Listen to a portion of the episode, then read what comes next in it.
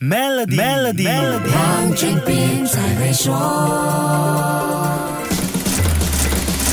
你好，我是黄俊斌。中小微型企业在营运上的其中一个重大挑战就是钱，资金的获取对规模越小的企业越困难，新创公司就更不用说了。中小微型企业和新创公司面对的资金缺口究竟有多大呢？新预算案里又有哪些实质建议来缩小这个融资鸿沟呢？听听中总中央理事张国林怎么说。这个 S C 那边的有些有个 I C M R 做一些研究哦。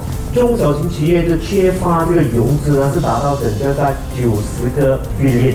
中小型啊，你去那里找钱，有些银行不借钱，所以它这个融资方面呢，它有一些特别就是 angel investor 这个免税利啊搭档啊，这个 renting corporation 的 S J P T 发款啊，它是很积极的，需要帮助企业融资怎么去呃创业。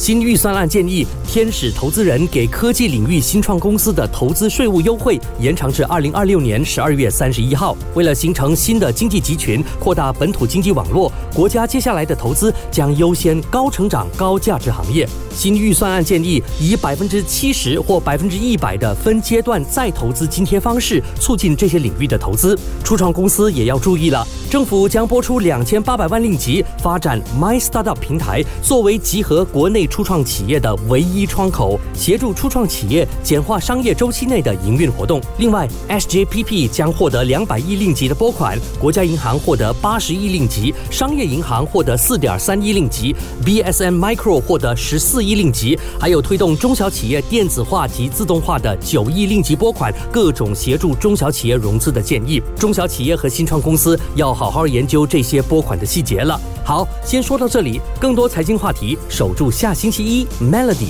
黄俊斌才会说。黄俊斌才会说。